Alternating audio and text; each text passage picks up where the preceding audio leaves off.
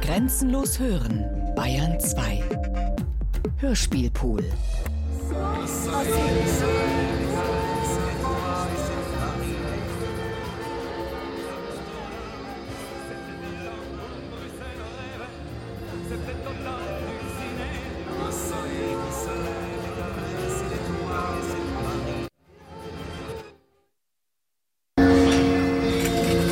Dora, du hier. Du wärst in Kenia. Und wenn man in Kenia wohnt, kann man dann nicht zu Besuch in Paris sein. Übrigens leben wir längst in England. Und jetzt zieht uns derselbe Ort zur selben Zeit an. Auf dem Weg hierher habe ich mich gefragt, was in aller Welt mich in diese Ausstellung koptischer Kunst treibt. Es schien mir so unvermeidlich wie das koptische Viertel von Kairo. Damals, als wir in Ägypten waren. Durch die engen Gassen mit den Kreuzen an den Türen. Vorbei an den in Schweigen gehüllten schwarzen Gestalten. Sie schienen das Geheimnis der Frauen zu bewahren. Und mich hat es deprimiert. Doch wenn schon Frankreichs Kulturminister die koptische Kunst mit seiner Schirmherrschaft beehrt, treibt sich noch immer der alte Synagogendiener Monsieur Victor herum, in Galabia und abgenutztem Smoking westlichen Stils, eine Rose hinterm Ohr, die er sich unter die Nase hält, wenn er durch die muffigen Gassen geht. Wie er den Gemeinderat davon überzeugt, das einzige Telefon des ganzen Viertels im Altersheim einzurichten, um dann hohe Gebühren von den Kopten zu kassieren. Sei es etwa keine gute Tat von ihm, mitten in der Nacht aufzustehen, um eine Seele zu retten. Und hindere etwa jemand die Kopten daran, in ein eigenes Telefon zu investieren, statt für die Instandhaltung der Synagoge zu sorgen. Und für ihren armen Diener, der, so schwöre er beim Leben seiner Kinder, nur eine geringe Gebühr für seine Mühe nehme. Und wenn die koptischen Priester nicht weise seien, sind daran etwa auch die Juden schuld. Am Schabbat rühre er das Telefon natürlich nicht an. Dann vertrete ihn Pater Antonio und alles, was an dem Tag in die Kasse käme, gehöre ihm. Auch leihe er ihm die Kronleuchter der Synagoge für besonders feierliche Messen. Während Pater Antonio der Synagoge für die hohen Feiertage seine schönsten Kerzenhalter zur Verfügung stelle. Was wolle man mehr?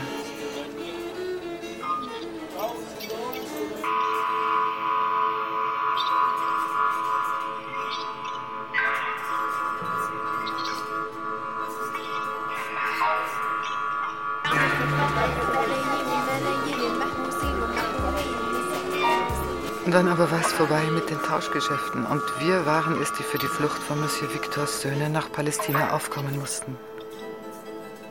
Soviel ich gehört habe, ist einer von ihnen Berater für arabische Angelegenheiten geworden.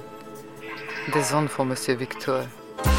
Wenn das alles ist, was Israel euch zu bieten hat, kann ich euch nicht eben gratulieren.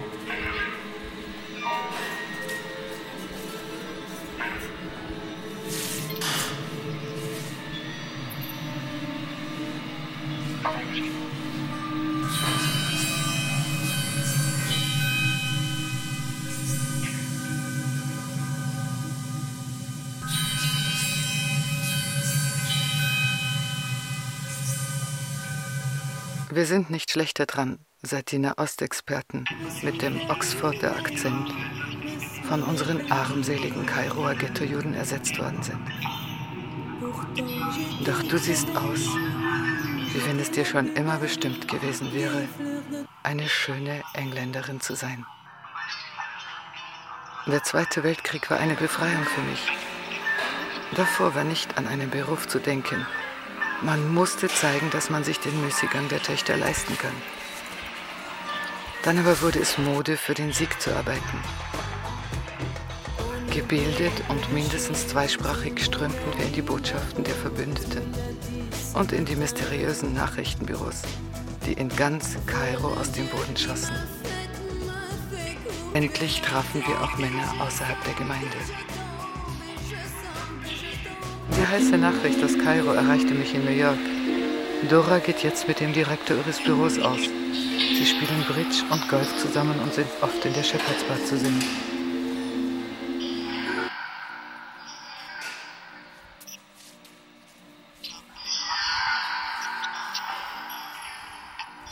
Als er vom Militär entlassen wurde, heirateten wir und kauften Land in Kenia.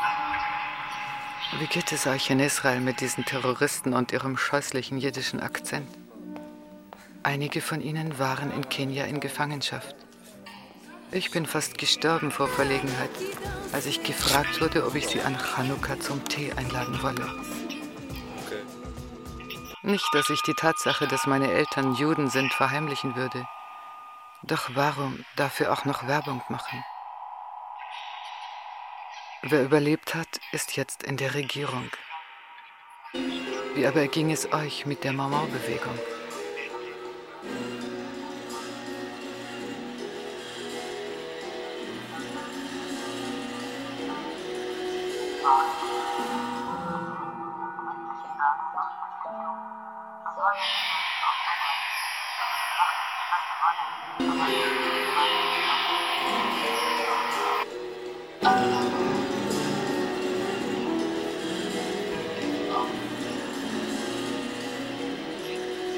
Die Eingeborenen waren so undankbar.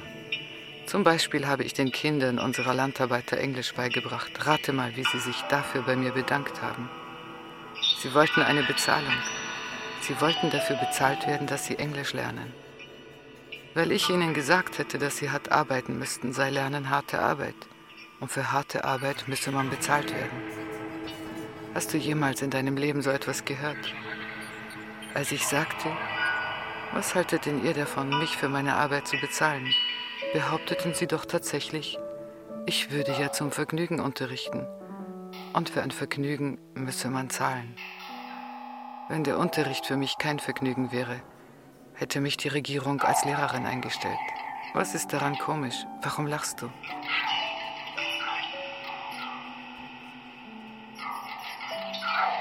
Was hast du dann gemacht? Ich habe sie weggeschickt. Ich hatte genug von ihnen. Wir verkauften unseren Besitz zu einem anständigen Preis und haben jetzt ein Landgut in Essex.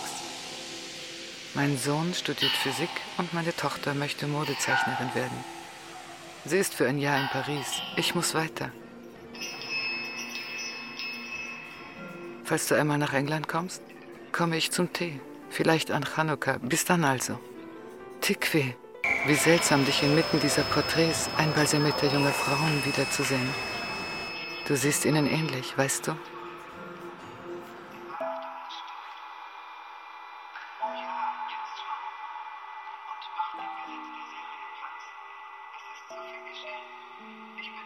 Du auch. Als ob wir die Schatten dieser Toten wären. All die Jahre und auch die neuen Farben der Länder, in denen wir jetzt leben, haben die Zeichen nicht gelöscht. Immer noch teilen sie uns mit, dass wir einmal derselben Welt angehörten. Ich habe eine fantastische Stelle bei der UNESCO. Presse- und Nachrichtendienst. Dank der ägyptischen Quote bin ich angenommen worden. Und sobald man eine Dauerstellung hat, kann man bleiben, auch wenn die ägyptische Botschaft den Pass nicht erneuert. Eine Zeit lang war ich sowohl ägyptisch-königstreuer Flüchtling als auch internationale Sekretärin. Was sagst du dazu?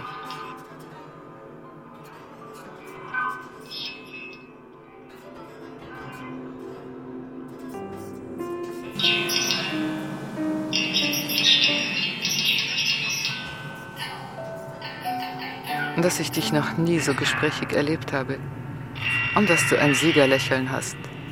Minorität hat Hindernis der islamischen Herrschaft überwunden.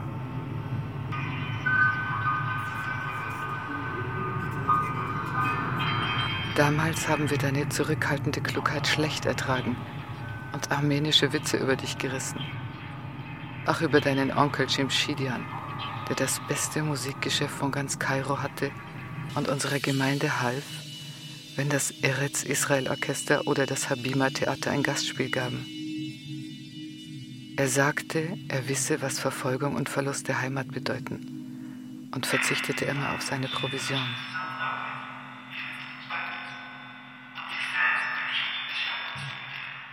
So viel wir wussten, hatte er dich adoptiert, nachdem deine Eltern in der Türkei umgebracht worden waren. Für euch aber schien sich das Massaker an den Armeniern durch die Türken vor langer Zeit zugetragen zu haben. Weit weg, nicht in eurer kultivierten modernen Welt.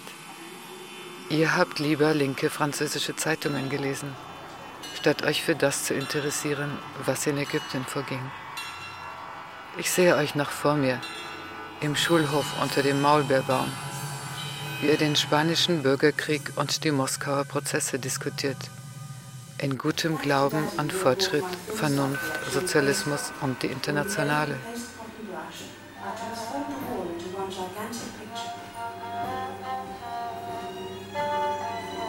up the next flight of stairs and open the door, you were simply amazed that there could be such a big light room in such an old canal house.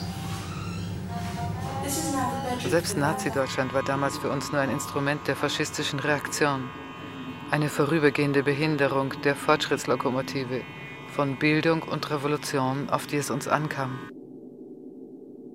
Es waren aber die Fortschritte des Narzissmus, die dich unserem Zionismus näher brachten.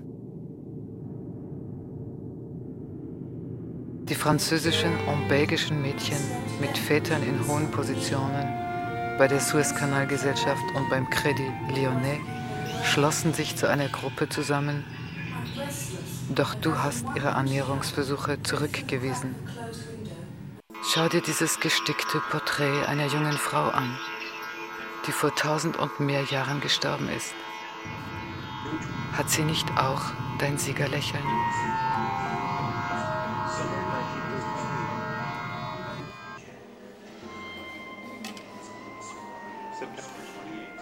Viele Menschen aus Ägypten arbeiten bei der UNESCO. Isi Goldfarb, Valentin Konstantinidis, Elias Carasso, Raphael Bentata, Sonja Bienstock. Natürlich sind diejenigen, die jetzt angenommen werden, das neue ägyptische Produkt, wenn du verstehst, was ich meine. Aber erinnerst du dich an Mahmoud Jonas, den Dichter, dessen Mutter aus der Schweiz war? Er weigerte sich, nach Ägypten zurückzukehren, weil man dort nicht mehr atmen könne. Zum Glück sind die meisten von uns rechtzeitig weggegangen. Nie hätte ich Vertrauen zur islamischen Militärbande gehabt. Nach den jungen Türken, die jungen Ägypter? Nein, danke. Und du? Wohnst du immer noch in New York? Irgendwie siehst du nicht sehr amerikanisiert aus. Aber du lebst ja jetzt in Israel. Ich frage mich, wenn es wirklich ein unabhängiges Armenien gäbe, nicht einfach nur eine sowjetische Republik, ob es mich dann dahin gezogen hätte? Da kommt Henriette. Ich verschwinde lieber.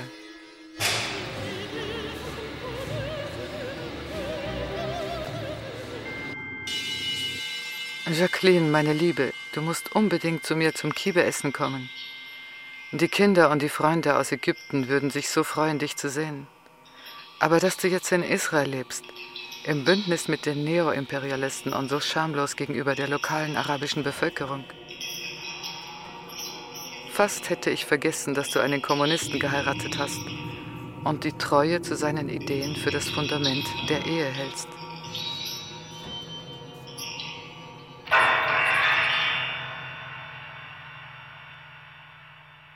Natürlich freue ich mich, dich zu sehen. Aber welcher israelische Araber darf schon herumreisen wie du? Nicht so laut, der Wächter schläft. Und übrigens kenne ich einige israelische Araber, die nicht nur ins Ausland gereist sind, sondern sogar zurückgekommen sind.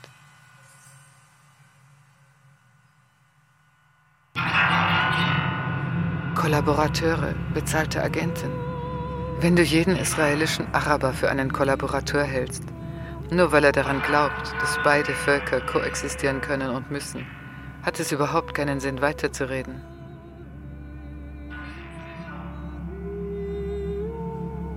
Erinnerst du dich noch an Ninette Picciuto aus der Klasse unserer jüngeren Schwestern? Sie ist mit einem Koffer voll Geld für die algerische Befreiungsfront erwischt worden und im Frauengefängnis La Roquette gelandet. Weil Sitzen kein Grund zum Fettwerden sei, gibt sie ihren Zellengenossinnen Gymnastik- und Akrobatikunterricht. Jede Woche lasse ich ihr Bücher, Toilettenpapier, Seife und natürlich Kiebe zukommen. Besuchen kann ich sie nicht, weil wir in Ägypten in Haft wegen Untergrundaktivitäten waren, mussten wir uns zu politischer Enthaltsamkeit verpflichten, um in Frankreich einreisen zu können. Trotzdem gibt es viel zu tun für uns. Was für ein netter Geheimbund verfolgt der Linke. Du hast gut reden. Der zynisch-reaktionäre Chauvinismus Israels. Rosé, noch immer mit Sahneteint.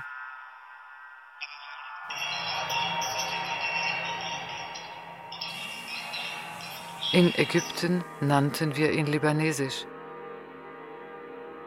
und wie wir dich beneidet haben.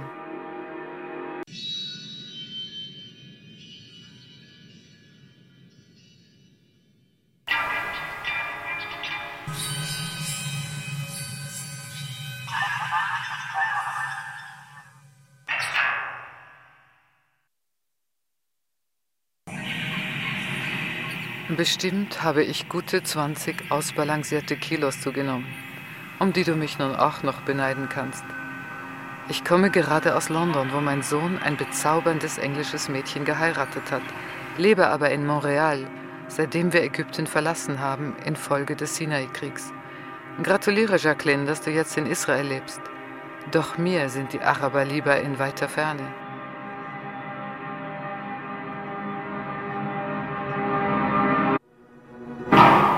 Ihr vergesst, dass die Juden, besonders in halbkolonialen feudalen kapitalistischen Gesellschaften, nicht produzierende Ausbeuter der Arbeiterklasse sind. Parasiten, die man liquidieren muss. Ohne Opfer gibt es leider keine Revolution, wirklich nichts. Schließlich macht man ja auch kein Omelett, ohne Eier zu zerschlagen. Zur Hölle mit deinen Parasiten und Omelettes. Haben wir etwa die sudanesischen Diener geschlagen? Wie die Töchter der Paschas, die mit uns zur Schule gingen? Niemals. Sie wollten bei jüdischen Familien arbeiten, weil sie dort gut behandelt und gut bezahlt wurden, und zwar monatlich. Sie weinten die Armen, als wir abfuhren und sagten, was soll nur aus uns werden? Wenn du deine Argumente auf einem sich selbst erniedrigenden Proletariat aufbaust, hast du nicht die geringste Ahnung vom Marxismus-Leninismus. Meine Damen, meine Damen, Ruhe bitte.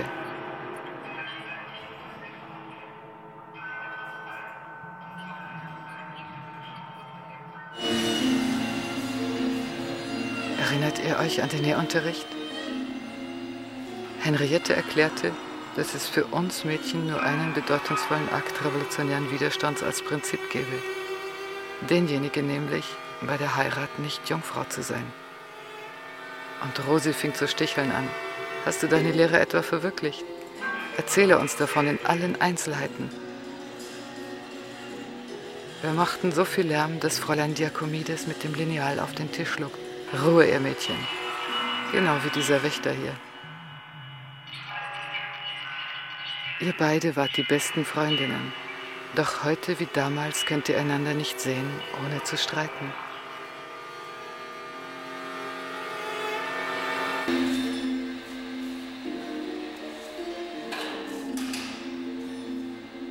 Rosi, Liebste, du weinst ja. Mir ist wirklich nicht zu helfen. Nie werde ich vergessen, wie du mich im Gefängnis besucht hast. Du magst reaktionär sein, doch gibt es keine Freundin wie dich.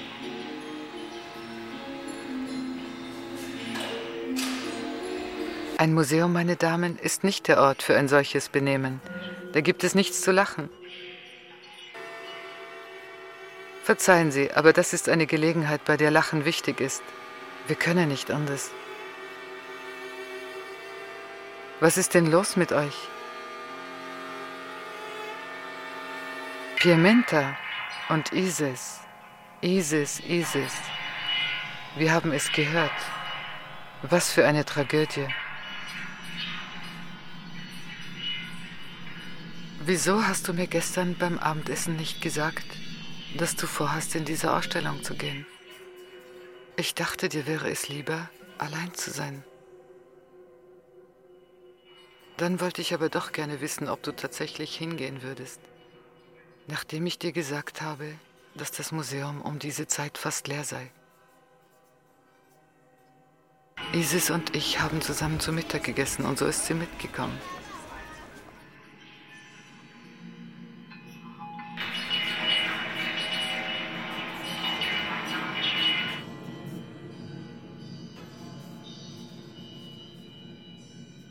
So sind wir alle gekommen. Wie Gestalten aus dem Alexandria-Quartett. Ich weiß, ihr denkt, wie konnte es nur dazu kommen, dass sie es gelesen hat. So schwierig für die liebe Rosi. Aber ich habe es ganz und immer wieder gelesen. Es war ein so schönes Leben und es ist vorbei. In ganz Kanada gibt es keine Bar wie Pastrudis. Doch nicht einmal unsere Kinder wollen noch etwas davon wissen. Wer kann ihnen daraus einen Vorwurf machen? Ich muss gehen. Rosi, kommst du mit? Ich habe Kiebe vorbereitet. Isis und du?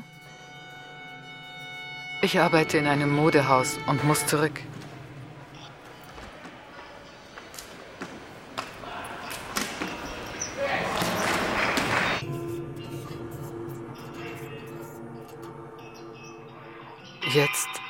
Nur wir beide übrig. Jacqueline und Piamente, wie wenn wir uns doch verabredet hätten. Interessante Ausstellung, nicht wahr? Sehr.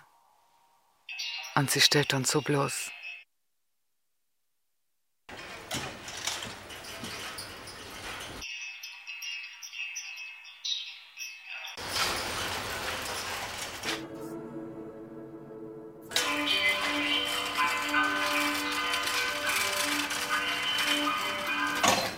Sie zeigt uns das Eigentümliche der Macht, die uns in das magnetische Feld der Erinnerung zieht. Als hätten wir uns im Geheimen verabredet, nicht untereinander, sondern mit einer entfernten Vergangenheit und einem bestimmten Augenblick in der Geschichte, mit einer inneren Landschaft, die uns gemeinsam ist. Mehr als jede von uns ist Isis die Übertragung dieser dunklen Kunstwerke, die verwoben sind mit der Geschichte ihrer Familie. Und jetzt hat sich ihr Bruder Osiris umgebracht, weil ein intellektueller westlicher Prägung nach der koptischen Lehre das Leben im Ägypten Nasses nicht ertragen könne und er sich nicht mit der Vorstellung abfinden konnte, ins Exil zu gehen. Die Nachricht von dieser Tragödie hat uns erreicht, wo immer wir jetzt sind.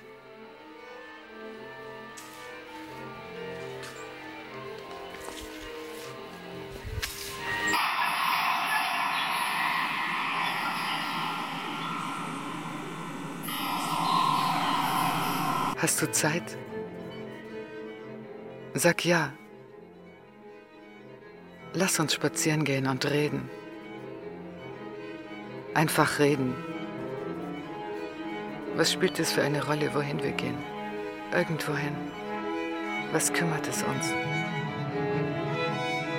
Wir sind frei, freie Frauen, deren Zeit frei ist. Wir haben uns so sehr darum bemüht, frei zu sein eine neue Sprache zu sprechen, ein neues Leben zu leben. Was ist daraus geworden? Ein neues Exil. Von der Vergangenheit, die wir liebten und hassten, haben wir uns gelöst. Aber wir waren zu schwach, ein Risiko einzugehen. Von außen gesehen sind wir frei, so modern und all das. Doch im Innern sind wir gefangen nicht weniger als die koptischen Frauen in dieser Ausstellung. die vor tausend und mehr Jahren Stunden um Stunden mit dem Sticken ihrer Porträts verbracht haben.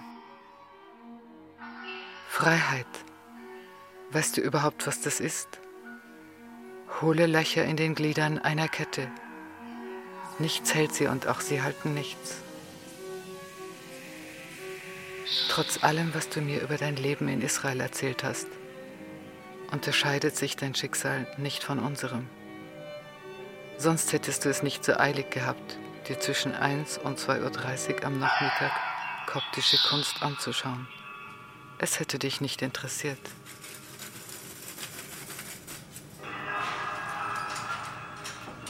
Man muss an die Vergangenheit denken können, ohne in ihrem Sumpf zu ersticken. Trotz allem, was du gegen Tel Aviv sagst, und ich gebe zu, dass es ein Ort ist, der es zu eilig hat, groß zu werden, so hat er doch eine Gegenwart, die einen in das magnetische Feld der Zukunft zieht.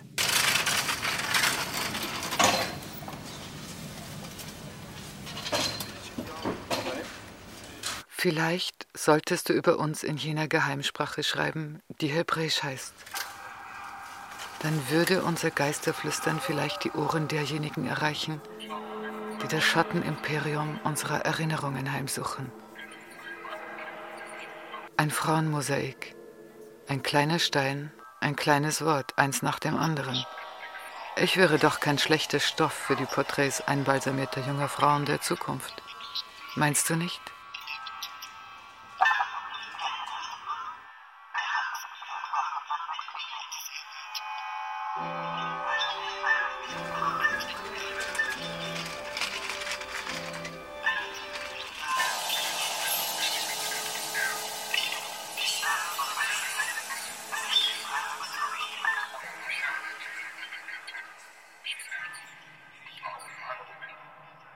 Nein, wirklich nicht.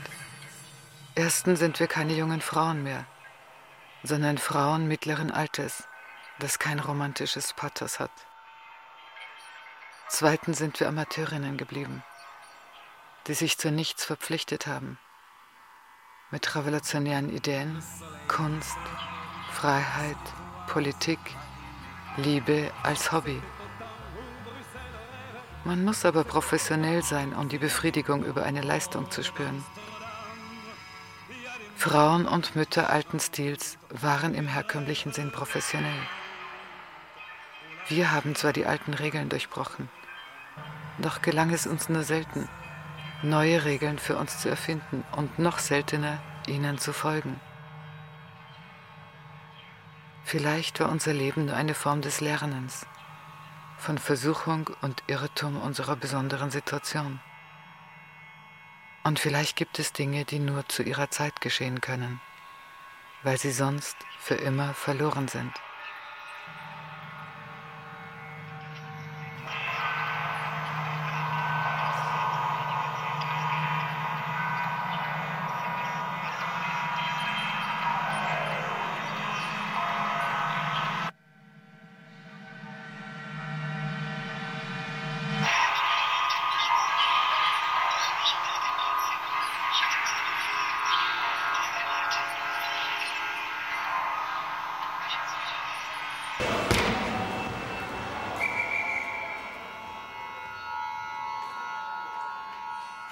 Du zurück bist in Tel Aviv, könnte es sein, dass du eines Tages eine Nachricht bekommst von der gelungenen Flucht von Ninette und ihren Mitgefangenen. Gymnastik und Akrobatik haben sie auf die Flucht vorbereitet und die dafür nötigen Seile waren unter Henriettes Kiebe versteckt. Über diese Nachricht würde ich dir schreiben, es lebe die erste Professionelle unter uns.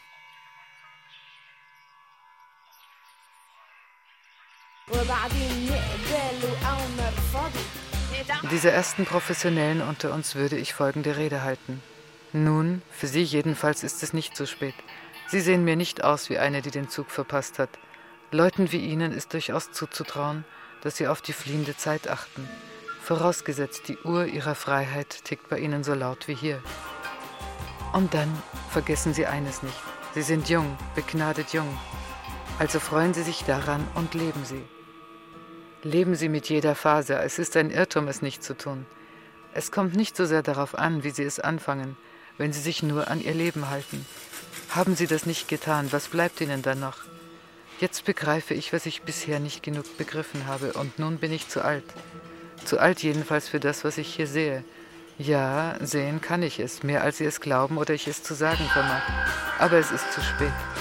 Es ist, als hätte der Zug auf dem Bahnhof gewartet, ohne dass ich ahnte, dass er überhaupt da war. Jetzt höre ich nur noch in weiter Ferne sein ersterbendes Pfeifen. Was man verliert, hat man verloren. Geben Sie sich da bloß keinem Irrtum hin. Die ganze Geschichte, ich meine mein Leben, hätte gewiss gar nicht anders verlaufen können. Es ist bestenfalls eine Zinnform, die entweder mit Ornamenten verziert oder glatt und übertrieben schlicht ist und in die alles Erleben wie wehrlose Gallert gegossen wird. So nimmt man, wie die Köche sagen, die Form an und wird von ihr mehr oder weniger fest umschlossen. Man lebt, wie man kann. Was bleibt, ist die Illusion der Freiheit. Werden Sie nicht, wie ich geworden bin, ohne Gedächtnis für diese Illusion. Seinerzeit war ich entweder zu dumm oder zu klug dafür. Ich weiß es nicht. Jetzt bin ich natürlich ein Fall von Reaktion auf diesen Irrtum. Und auf die Stimme solch einer Reaktion sollte man gewiss hören. Aber das ändert nichts daran, dass nun für Sie die Zeit gekommen ist. Die Zeit gehört immer dem, der noch das Glück hat, sie zu haben. Sie haben sie im Überfluss, und das ist das wahre Ding. Sie sind, möchte ich sagen, so schrecklich jung. Versäumen Sie nur nichts aus Dummheit. Machen Sie, was Sie wollen, solange es nicht mein Irrtum ist. Leben Sie. Um die Illusion der Freiheit zu professionalisieren? Aber dann wäre sie ja noch zu haben. Und das Wundervolle und Besondere an dir könnte jetzt zu dieser Stunde deine Jugend sein.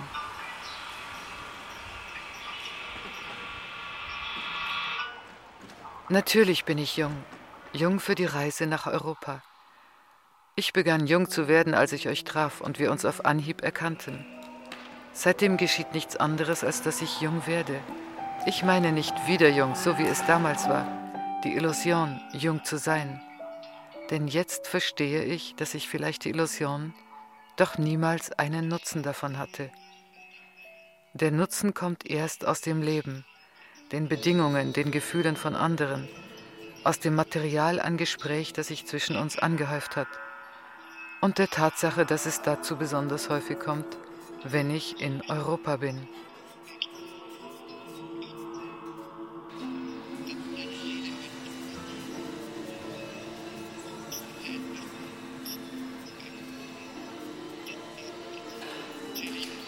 Dass wir uns alle hier getroffen haben, war schließlich nicht nur wieder der kleine Aufruhr des Vergeblichen durch die Berührung mit dem Wirklichen. Die Ausstellung koptischer Kunst hat uns arrangiert. Für die Performance Europa. Nun, von mir aus kann es losgehen. Wir sind frei, wir glauben an das, was uns von Stunde zu Stunde ticken lässt. Etwas Zeit her oder ich ersticke. Erregung und Verwirrung, der bewusste Einsatz, die zeitweiligen Anfälle von Ironie, von Einbildung, der zumeist unwillkürliche Griff nach der wachsenden Rose der Beobachtung, die wir in Duft und Farbe immer stärker spüren und in die wir unsere Nasen bis zum Übermut tauchen?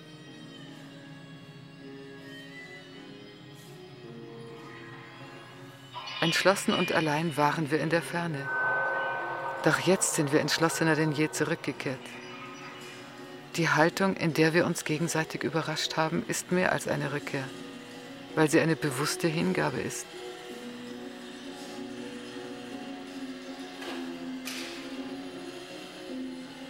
Erst vor einer Stunde könnten wir aus London oder Luzern oder Bad Homburg gekommen sein. Einerlei woher. Und jetzt nehmen wir gerade in dem Augenblick, da wir uns treffen, unser Leben wieder auf.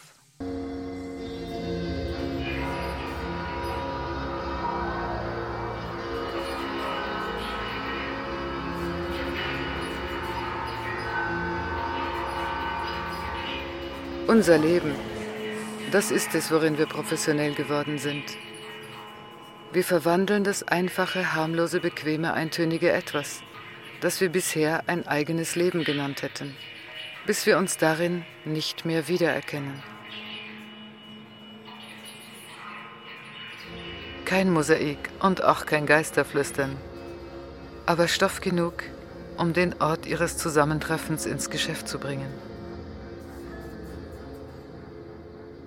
Und der Schlüssel dafür wäre Europa. Man denkt, man sei alt, und dann kommt man nach Europa, wo man für noch älter gehalten wird. Europa stellt uns aus, weil es uns für ehrwürdig und erschöpft hält. Man kann nicht sagen, dass es nicht nett zu uns sei. Wir könnten uns für den Rest unseres Lebens von ihm einbalsamieren lassen. Wir aber wollen ins Geschäft kommen mit ihm.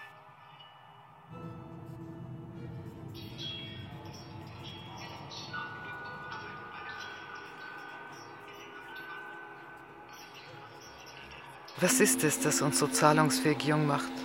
Du brauchst es mir nicht zu sagen.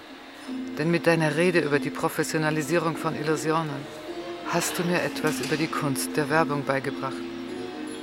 Das wahre Ding. Natürlich nur, wenn es so gemacht wird, wie es gemacht werden kann. Es ist eine Kunst wie jede andere und unendlich wie jede Kunst. Es könnte eine Welt sein.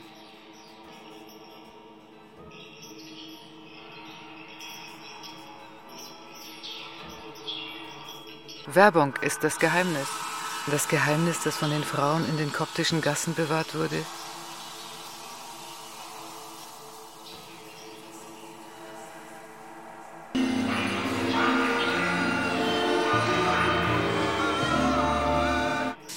Oh, das, das haben wir hinter uns. Das ist es, was uns so alt gemacht hat und uns einredete, wobei wir uns noch älter fühlten, am nächsten Tag eine Fahrkarte von hier weg zu kaufen.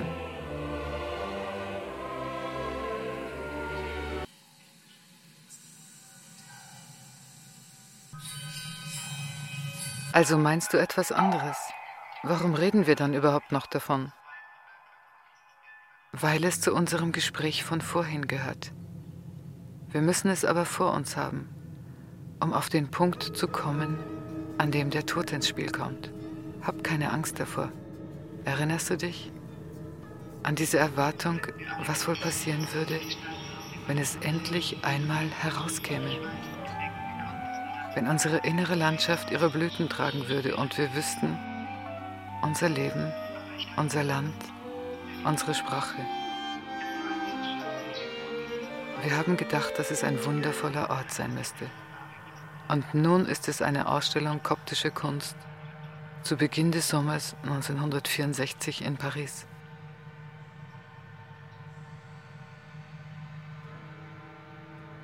Nun ist es heraus, so weit wie möglich. Und wir müssen zusehen, wie wir es wieder hineinkriegen. Gewiss sind wir gestorben, vor Lachen, vor Schmerz.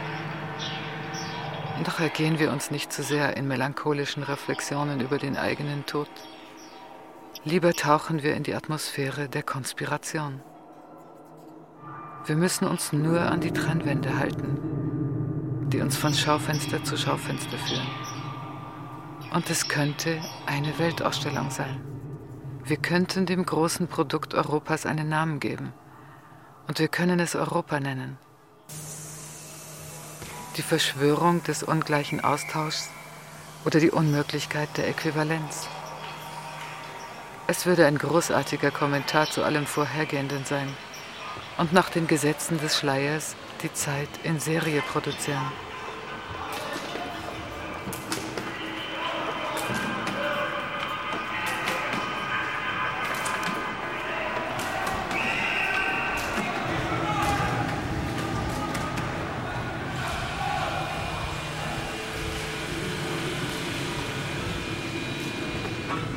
In der einen Serie kennen sich zwei Personen, in der anderen kennen sie sich nicht. In einer weiteren ist es der eine, der den anderen kennt, und in einer weiteren, davon verschiedenen, ist es der andere, der den einen kennt. Oder zwei Personen betrügen sich. Der eine betrügt nur den anderen, keiner betrügt. Der eine und der andere sind ein und dieselbe Person, die sich unter zwei verschiedenen Namen betrügt.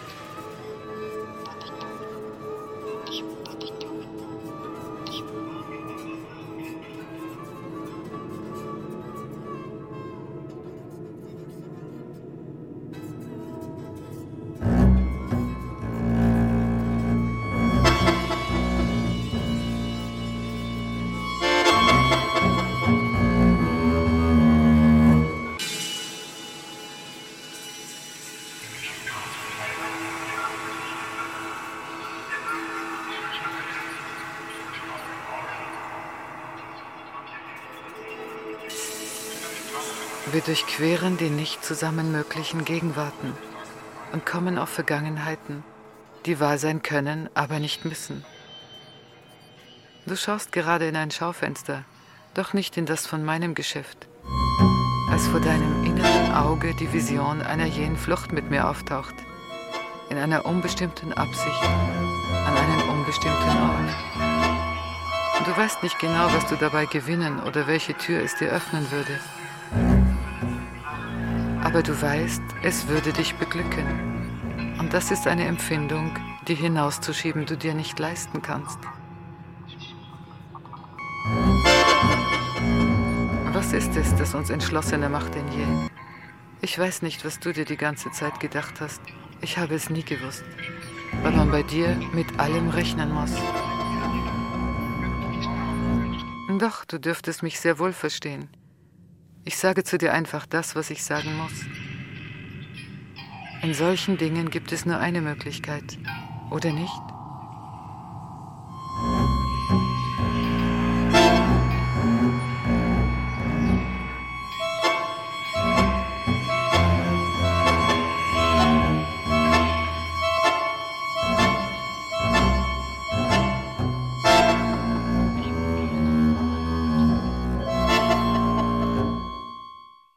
Du mir nicht zu sagen brauchst, ist alles, was mich zu wissen angeht.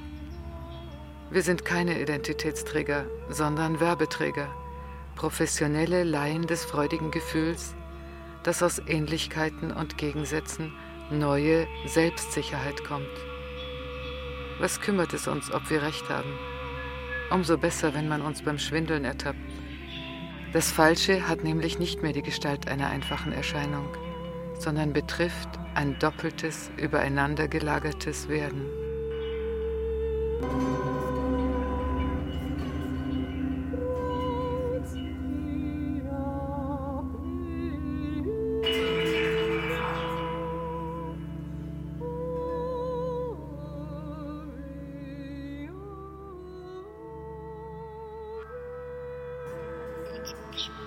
Wenn ich gewünscht habe, für den Rest der Zeit in Europa zu bleiben, so weiß ich jetzt wenigstens warum.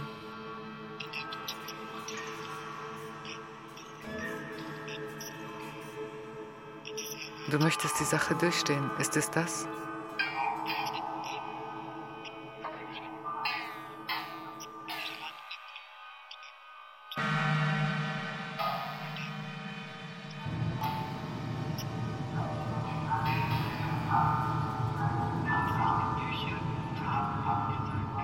Natürlich habe ich einen Platz eingenommen, aber ich sehe sofort, dass es nie der meine sein wird.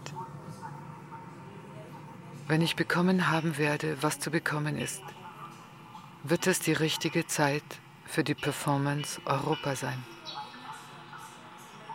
Großmutter, spar dir dein Geld für die, die es brauchen. Dieser Bettler hat davon mehr als du. Siehst du nicht, wie er gekleidet ist? Wenn er bettelt, hat er es nötiger als ich. Großmutter, du besitzt den Reichtum unserer Mütter, der unvergleichlich ist. Wie soll man ihn dir zugestehen? Macht, Wissen und Geld haben wir nicht. Falls es Gerechtigkeit für uns gab, ging sie unter in einem Gesellschaftsexperiment, das Israel auf europäisch heißt. Verschwende deine Weisheit und Güte nicht an einem Bettler mit blauen Augen. Da kommt er wieder. Schau, wie er sich windet, um nichts von dir annehmen zu müssen. Siehst du nicht, wie er uns beleidigt? Selbst ein europäischer Bettler ist sich zu gut für die aus dem Orient. Vielleicht glaubt er, dass ich ihn beleidigen will. Barfuß und mit untergeschlagenen Beinen auf meinem Platz im Zug. Ein schäbiger Eierkorb ist mein ganzes Reisegepäck. Und um den Hals habe ich einen blauen Stein gegen den bösen Blick. Wer sind wir, dass wir richten? Durch uns gibt Gott und ihn beleidigt man nicht.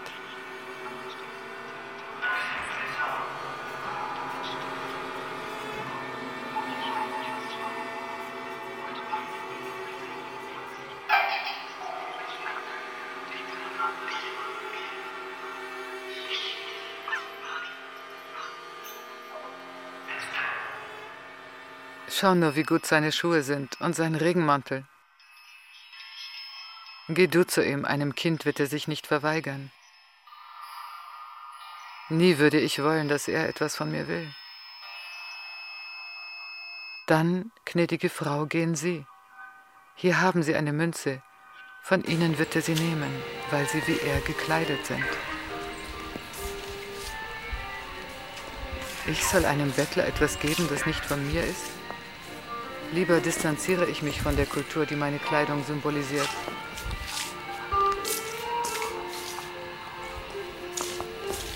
Und doch sitzen sie in diesem Zug, wie eine für die Zeit weniger zählt als Geld.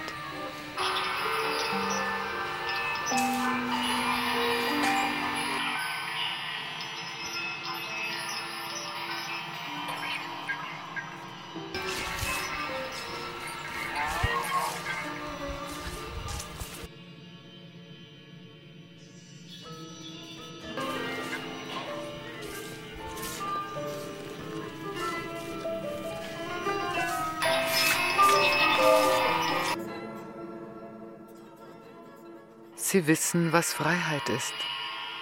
Hohle Löcher in den Gliedern einer Kette. Nichts hält sie und auch sie halten nichts.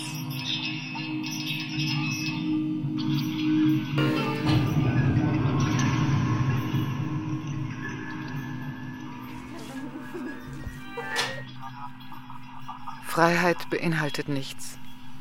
Auch nicht nach dem Prinzip, jedem seine Wahrheit, das Inhalte nur variieren würde. Ich muss mich an das halten, was wahr sein kann, ohne wahr sein zu müssen. Selbst der wahrhafte Mensch sieht schließlich ein, dass er niemals aufgehört hat zu lügen.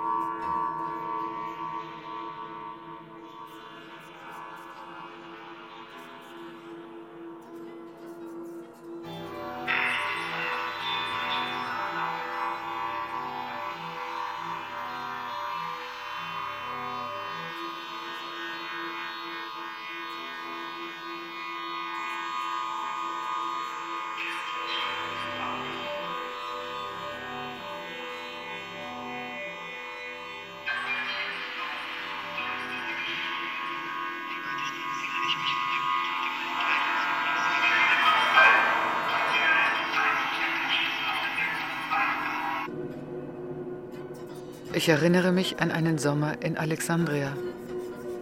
Im Strandhotel waren britische Offiziere und ihre Frauen, die mich fragten, wo ich hingehöre, und ich wusste nicht, was ich sagen soll. Ich wusste, dass ich keine Ägypterin wie die Araber war und wusste doch auch, dass es eine Schande ist, wenn man nicht weiß, wer man ist. Im Glauben an meine Großmutter und an Bagdad als eine Stadt in dem Land, aus dem die schönen Teppiche sind, erklärte ich, ich sei Perserin. Im Nachhinein schimpfte meine Mutter mit mir, dass ich in Wahrheit Europäerin sei. Das schien mir eine noch größere Lüge, und doch schämte ich mich vor den Engländerinnen, die sich über das kleine Mädchen amüsierten, das eine Perserin sein will. Das Unerträgliche dieser Erinnerung verwob sich mit dem Schmerz meines Vaters und wurde für mich zur Geheim- und Ehrensache.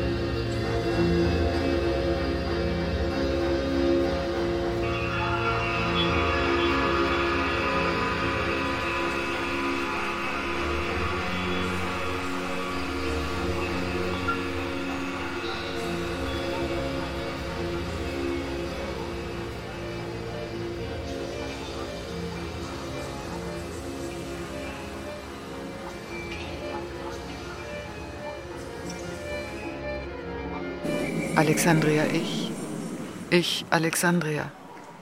Wenn ein Volk in Minoritäten zerstreut ist, bin zunächst ich es, die ein Volk ist. Doch wenn das Volk fehlt, stellt es wiederum mich in Frage. Ich muss mich von mir selbst trennen, damit es die Möglichkeit des sich Erfindens hat.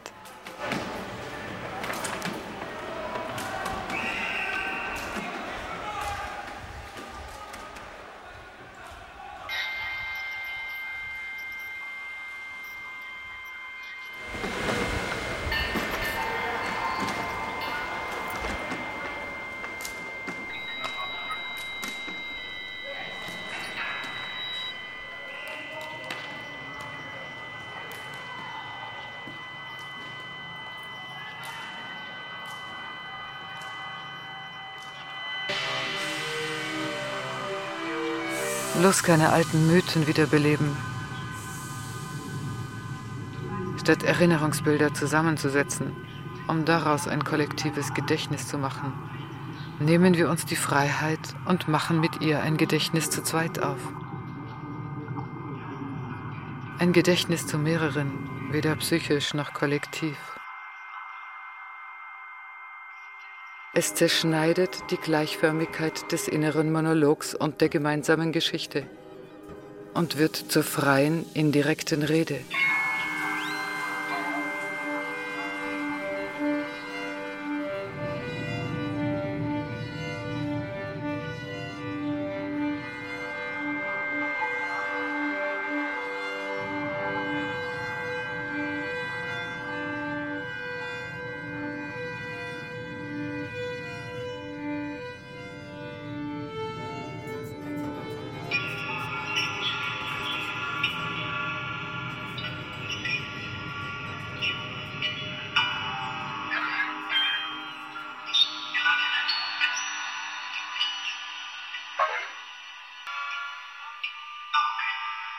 Ich bin nicht in Harmonie mit den mich umgebenden Dingen.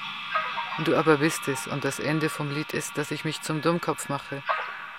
Ich bin eine der Figuren auf der alten Uhr in Bern, die zu ihrer Stunde heraustreten, vor aller Augen ein kleines Stück weiter hüpfen und dann auf der anderen Seite verschwinden.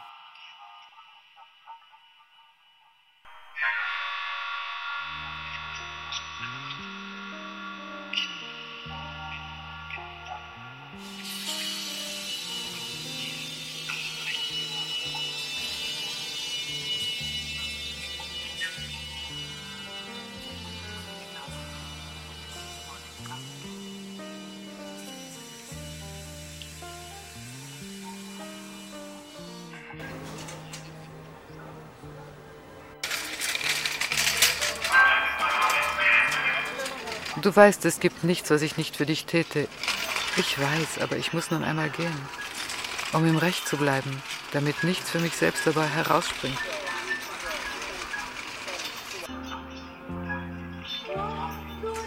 Oh, das, das haben wir hinter uns.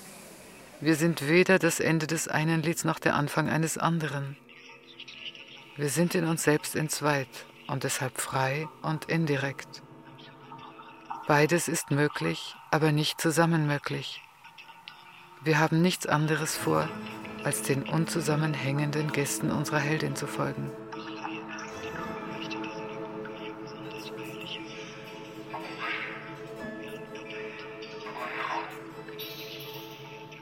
Sie könnte dir jetzt sogar das Produkt nennen, für das sie wirbt. Und sie könnte alles andere ebenfalls erklären. Aber nein, wer will denn etwas darüber hören? Wird ein Produkt repräsentiert, ist es nicht mehr das Produkt eines Schnitts und also kein Gedächtnis zu zweit.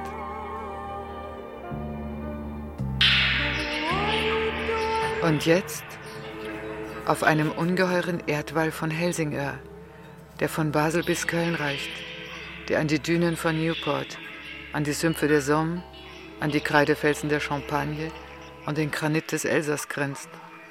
Es schaut der europäische Hamlet Millionen Gespenster. Was tun mit allen diesen Schädeln? Soll er sie preisgeben? Wird er dann nicht aufhören, er selbst zu sein? Sein unheimlich hellsichtiger Geist erwägt den Übergang vom Krieg zum Frieden. Dieser Übergang ist noch dunkler, noch gefahrvoller als der vom Frieden zum Krieg. Alle Völker stehen ratlos davor. Und ich, spricht er zu sich, ich, Europas Intellekt. Was wird mein Schicksal sein? Und was ist der Friede?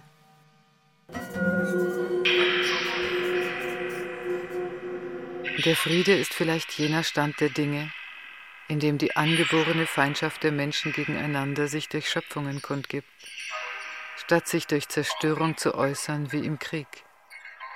Er ist die Zeit schöpferischer Zusammenarbeit, kämpfenden Schaffens. Und ich selbst bin ich nicht des Schaffens müde. Habe ich nicht meine Begierde nach kühnsten Versuchen erschöpft? Habe ich nicht mit den subtilsten Mischungen Missbrauch getrieben? Gilt es, meinen schweren Pflichten und meinem transzendenten Streben zu entsagen? Soll ich mich der Strömung überlassen und handeln wie Polonius, der jetzt eine große Zeitung herausgibt? Wie Laertes, der irgendwo Flieger ist? Wie Rosenkranz, der unter russischem Decknamen Ich weiß nicht was treibt?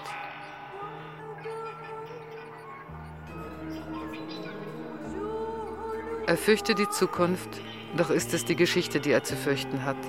Sie rechtfertigt, was immer man will.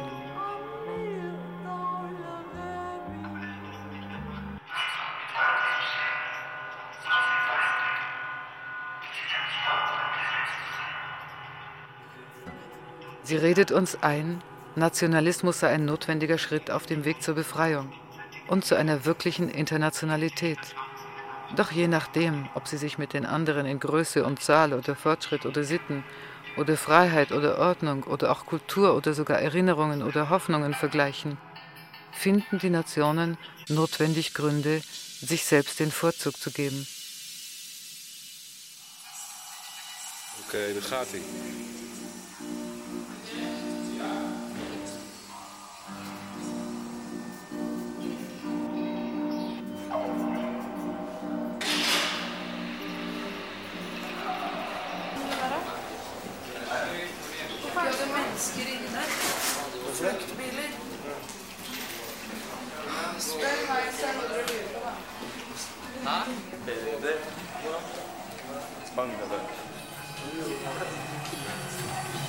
In der Dauerpartie, die sie spielen, hat jede von ihnen ihre Karten. Es gibt Nationen, die haben nur Trümpfe aus dem Mittelalter oder aus der Antike in den Händen. Tote, pietätvoll zu verehrende Werte. Andere zählen ihre schönen Künste, ihre Landschaften, ihre heimische Musik oder ihre hehre Geschichte auf, um sie auf den Spieltisch zu werfen. Das Merkwürdigste an dieser Kartenpartie aber ist, dass die Gruppierung von Menschen in Nationen wiederum wie ein Mensch vorgestellt wird, der souverän über willkürlich abgesteckte Territorien befindet. Unser Europa beginnt mit einem Markt am Mittelmeer und wird zu einer geistigen Verarbeitungsanlage ohnegleichen. Die Hamlet-Maschine empfängt von allen Seiten geistige Stoffe und leitet sie an ihre unzähligen Organe weiter. Die einen ergreifen mit Hoffnung und Gier alles, was neu ist, den Wert bei weitem überschätzend. Die anderen widerstehen, setzen dem Neuen die Kraft und Festigkeit der vorhandenen Werte entgegen. Ein labiles Gleichgewicht muss unaufhörlich zwischen Altem und Neuem hergestellt werden. Aber ein immer schärfer werdender kritischer Sinn greift die eine oder andere Richtung an, prüft erbarmungslos die schon angeeigneten und favorisierten Ideen untersucht und erweckt rücksichtslos die Tendenzen, die jeweils zum Ausgleich geführt haben.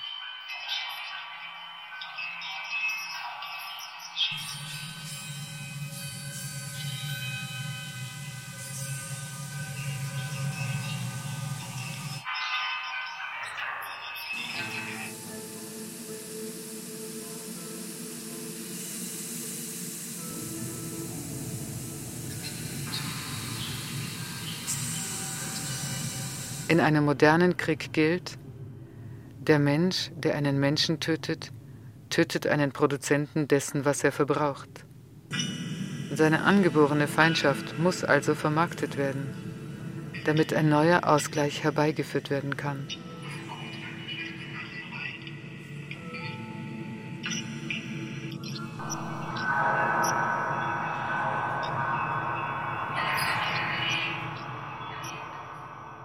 Unserem Europäer wird der Wein entzogen, das Bier und die Liköre.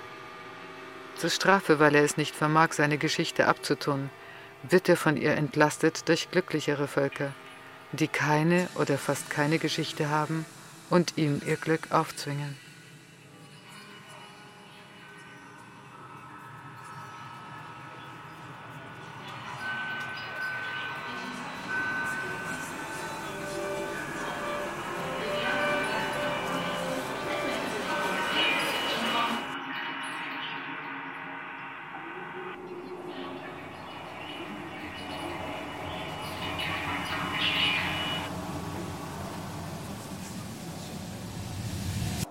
Kulturvölker, wir wissen jetzt, dass wir sterblich sind. Und wir sehen jetzt, dass der Abgrund der Geschichte Raum für alle hat. Wir fühlen, dass eine Kultur genauso hinfällig ist wie ein einzelnes Leben. Die Welt, die ihrem Hang zu unseliger Verstandesschärfe den Namen Fortschritt gibt, trachtet, die Güter des Lebens mit den Vorteilen des Todes zu verbinden. Sie kauft Raum und Zeit als imaginäre Werte menschlichen Kapitals und schafft damit die Vervielfältigung ihrer Eingänge.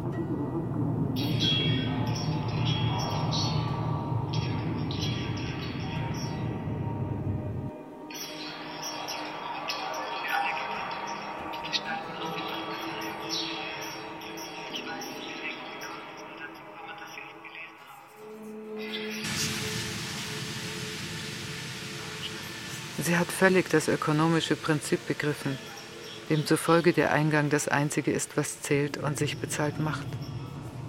Es geht darum, in einen Raum zu gelangen, der erst aus der Zeit entstanden sein wird. Da er nicht aufhört, sich zu vergrößern, wird er zu einer Weltausstellung, die keinen anderen Gegenstand als ihre Eingänge hat. Außen und innen sind die Seiten eines Eingangs der sie voneinander trennt und zugleich aufeinander bezieht, indem er sie trennt. Sie können sich umkehren, doch nicht aufeinander abbilden. Jetzt ist Schluss mit Geschichte und abgesteckten Territorien. Der wahrhafte Mensch stirbt? Oh ja, jetzt schon. Und macht dem Gesetz der Serie Platz. Es ist zu viel geschehen. Ich bin ein anderer geworden.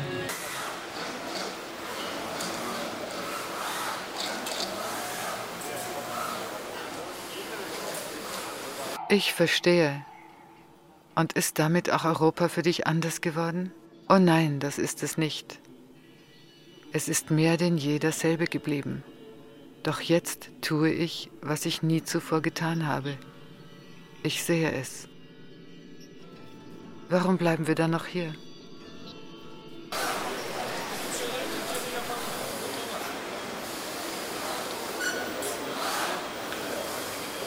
Ich weiß es nicht.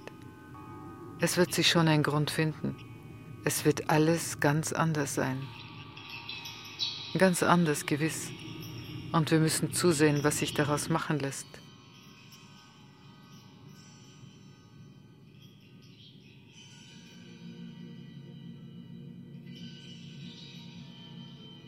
Es sind immer mehrere Personen oder Zustände, die sich die Zeit nehmen, an das zu glauben, was sie hören und sehen. Das eigene Leben ist einem Unpersönlichen gewichen und lässt ein Ereignis hervortreten, an dem jedermann Anteil nimmt. Ich muss mich nur hundertprozentig für eine reale Person einsetzen, deren eigene Erfindung meine Fiktion ersetzt. Erst durch diese Verwicklung wird es uns gelingen, das, wonach wir trachten, auch zu erreichen.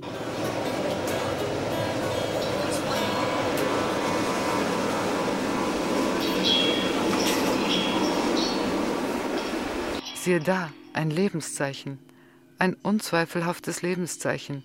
Der Funke mag nur glimmen und wieder erlöschen, oder er mag glimmen und größer werden. Wo endet der eine Zustand? Wo beginnt der andere? Wenn das Leben mehr ist als eine Konfrontation mit dem Tod, entspricht ihm hier und da eine Folge von Zuständen, die von sich aus auf einen Eingang hinstrebt.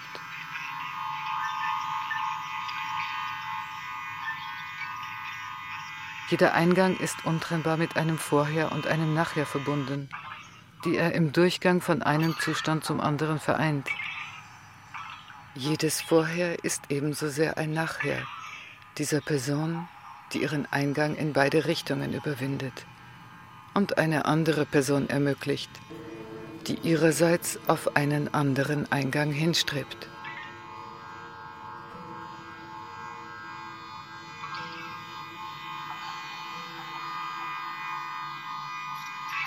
Sie erfindet als eine reale Person, die umso realer wird, je besser sie erfunden hat.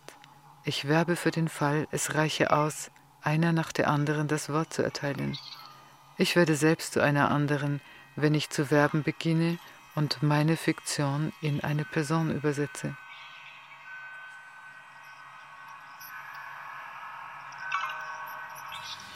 Während wir in einem fiktiven und einem realen Dialog zu uns selbst zu sprechen scheinen, sind wir so sehr von anderen bevölkert. Wir sind eine objektive Illusion.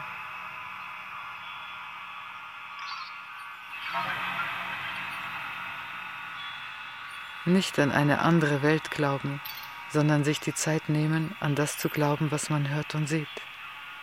Was man hört und sieht, ist nicht die Welt, sondern der Glaube an die Welt, so wie sie ist.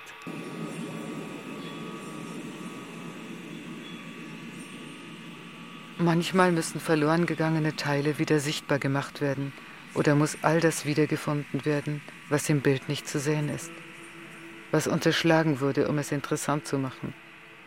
Man muss Löcher, leere Stellen und weiße oder schwarze Flächen einführen, um vieles von dem wegzustreichen, was hinzugefügt wurde, um uns glauben zu machen, wir würden alles sehen. Nur indem man eine Trennung vornimmt oder eine Leere aufreißt, lässt sich das Loch in den Erscheinungen wiederfinden, in dem eine von zwei Spaziergängerinnen alle Anzeichen einer unvorhergesehenen Mutantin hat.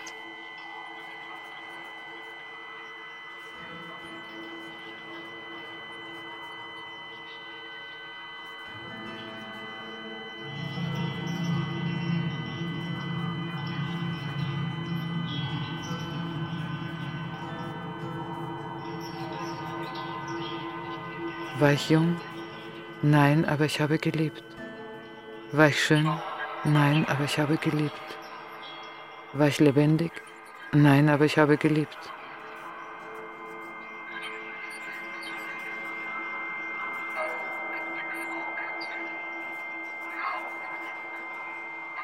Da das, was ihr zustößt, sie nicht wirklich betrifft, geht es sie auch nur zur Hälfte an.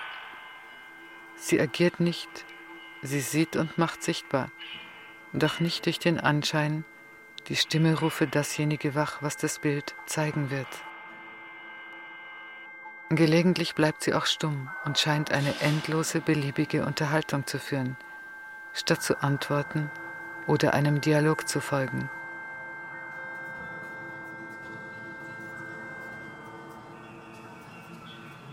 Es ist nicht so sehr ihr im Recht sein, es ist ihr schrecklich junges Auge, das sie zu dem macht, was sie ist.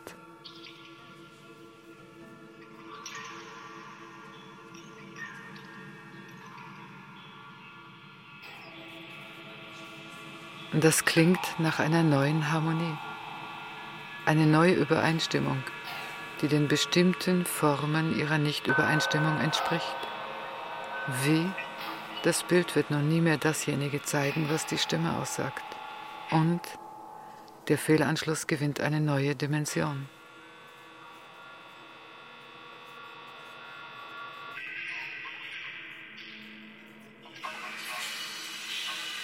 Ach, du bist auch nicht besser. Gib doch zu, dass du meinen Ausführungen nicht widerstehen kannst. Allerdings, ich kann ihnen nicht widerstehen. Zum Glück erbt ein jeder nur den Teil, der ihm zusteht besonders wenn er ihn weder kennt noch behält.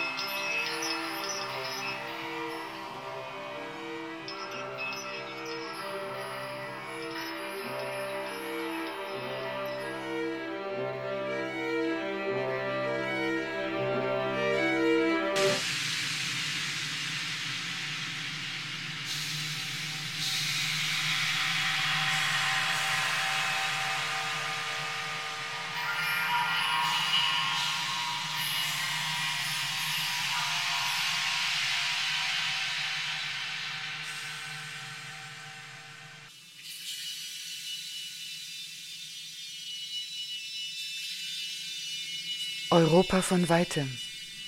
Text und Realisation Eva Meyer und Eran Scherf. Mit Dank an Jacqueline Kahanoff, Henry James, Gilles Deleuze, Paul Valéry. Komposition Inge Morgenroth. Mit Dank an Volkmar Hein, Joël Leandre, Pascal Conté. Stimme Eva Meyer. Endmischung Elektronisches Studio der Technischen Universität Berlin Volkmar Hein. Redaktion Herbert Kapfer, Barbara Schäfer. Produktion Bayerischer Rundfunk Hörspiel und Medienkunst 1999